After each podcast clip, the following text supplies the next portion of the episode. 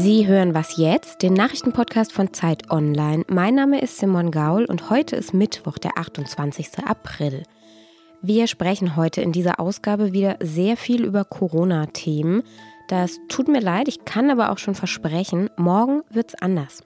Heute geht es also um den Wiederaufbauplan der EU, also konkret um das Geld, mit dem die EU-Länder die Folgen der Krise abmildern wollen. Und wir fragen uns, ob man sich denn nun als junger Mensch mit AstraZeneca impfen lassen sollte oder vielleicht doch lieber nicht. In immer mehr Bundesländern ist der Impfstoff ja bereits auch für Jüngere verfügbar. Hier aber erstmal unsere Nachrichten. Bundeskanzlerin Angela Merkel und der chinesische Ministerpräsident Li Keqiang halten heute virtuelle Regierungskonsultationen ab. Das Verhältnis zwischen Deutschland und China hat sich zuletzt verschlechtert. Die EU hatte wegen des Umgangs Chinas mit der muslimischen Minderheit der Uiguren Strafmaßnahmen gegen China erlassen und China hat dann wiederum darauf mit Gegensanktionen reagiert, die eben auch Deutschland betreffen. Das EU-Parlament soll heute die abschließende Zustimmung zum Handelsabkommen zwischen Großbritannien und der EU erteilen. Anfang des Jahres endete die Nach-Brexit-Übergangsfrist und seit 1. Januar ist das Land jetzt kein Teil mehr des EU-Binnenmarktes und der Zollunion. Und dieses Handelsabkommen, das soll die Beziehungen künftig regeln zwischen der EU und Großbritannien und es soll am Samstag, den 1. Mai, in Kraft treten. Redaktionsschluss für diesen Podcast ist 5 Uhr.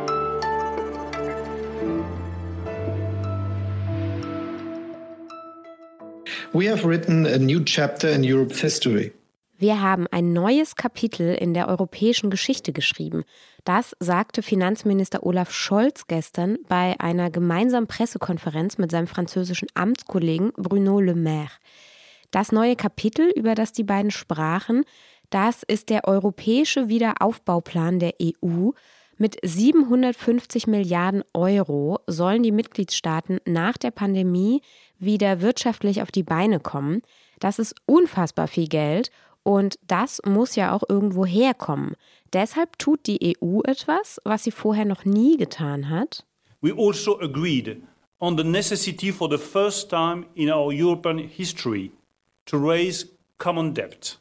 Die EU wird gemeinsame Schulden aufnehmen, so hat das Le Maire gestern noch einmal betont. Und damit die Mitgliedsländer das Geld bekommen, müssen sie Pläne vorlegen, was sie mit dem Geld vorhaben. Deutschland und Frankreich haben diese nationalen Pläne gestern gemeinsam vorgestellt. Und ich spreche mit Johanna Roth nochmal über diesen Wiederaufbauplan.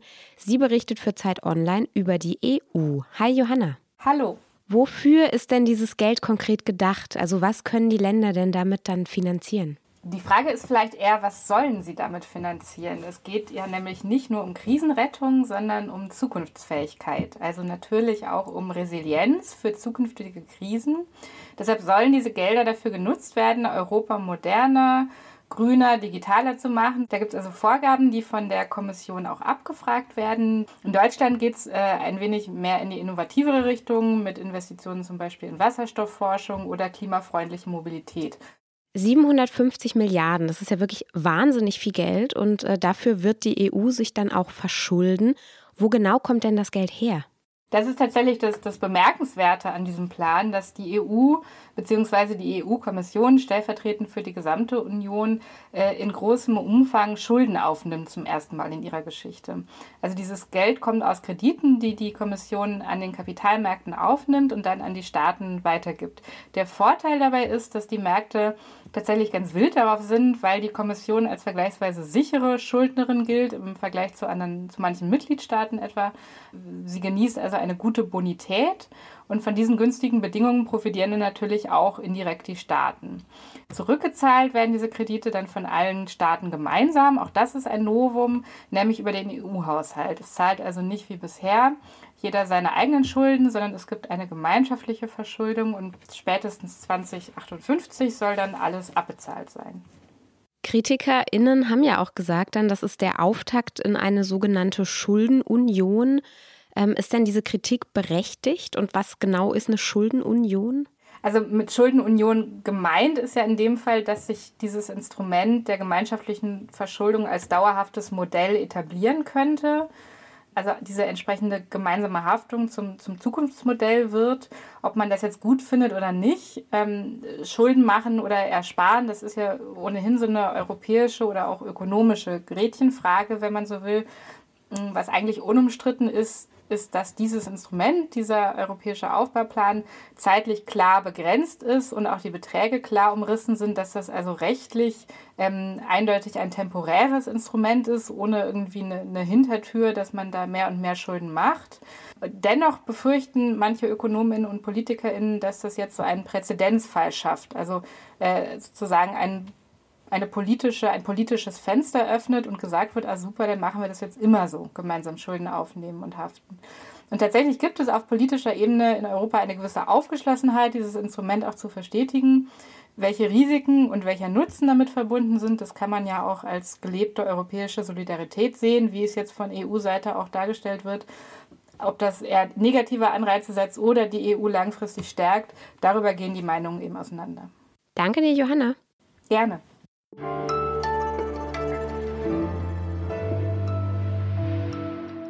Und sonst so?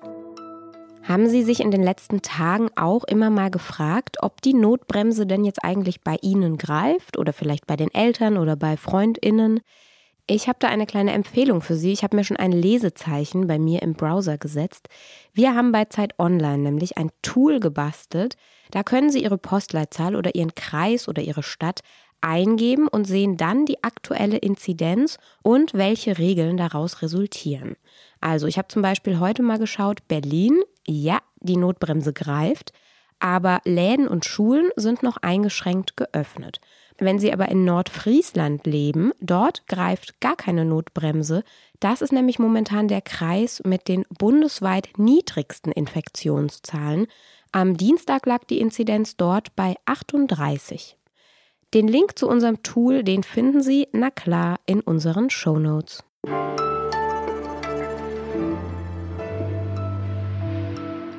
Der Impfstoff von AstraZeneca, der ist ja inzwischen in einigen Bundesländern auch für Menschen unter 60 bereits verfügbar. In Berlin zum Beispiel kann sich theoretisch jede und jeder um einen Impftermin mit AstraZeneca bemühen.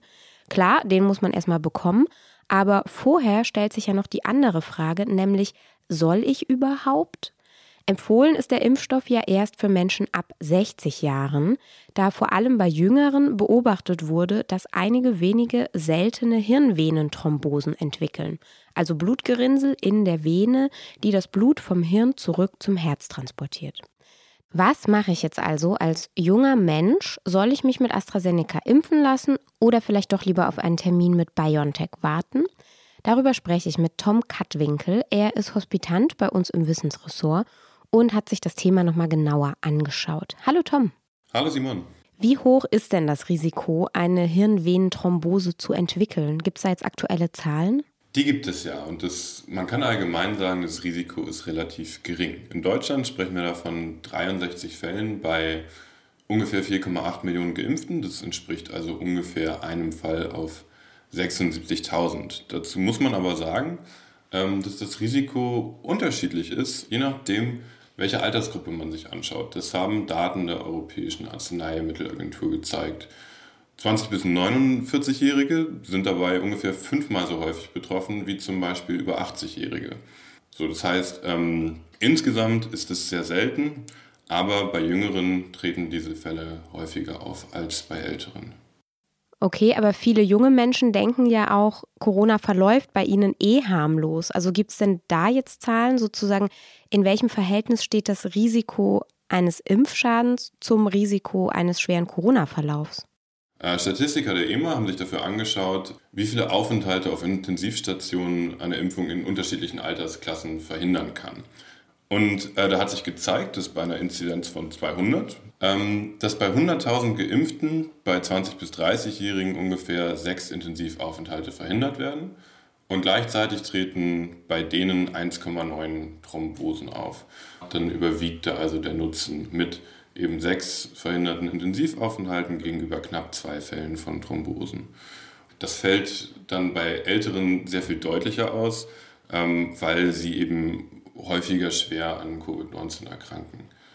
Und soll ich jetzt als junger, gesunder Mensch dann lieber warten, bis ich einen BioNTech-Termin bekomme? Oder würdest du sagen, klare Empfehlung, versucht AstraZeneca zu bekommen?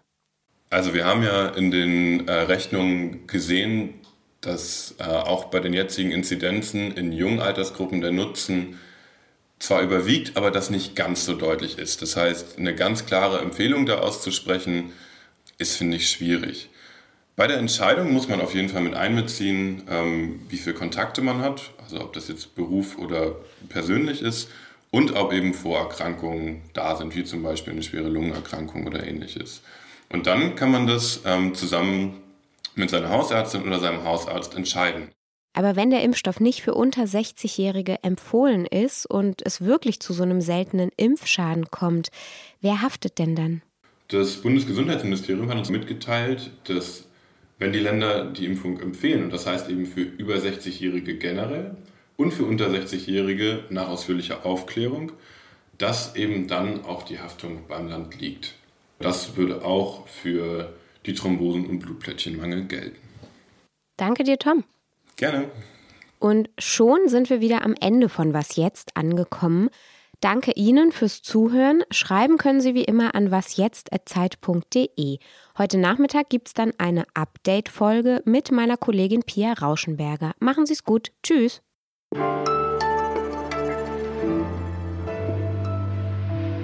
Das war wirklich schon wieder viel Corona, ne? Nächstes Mal suche ich wieder nach Tiernachrichten. Versprochen.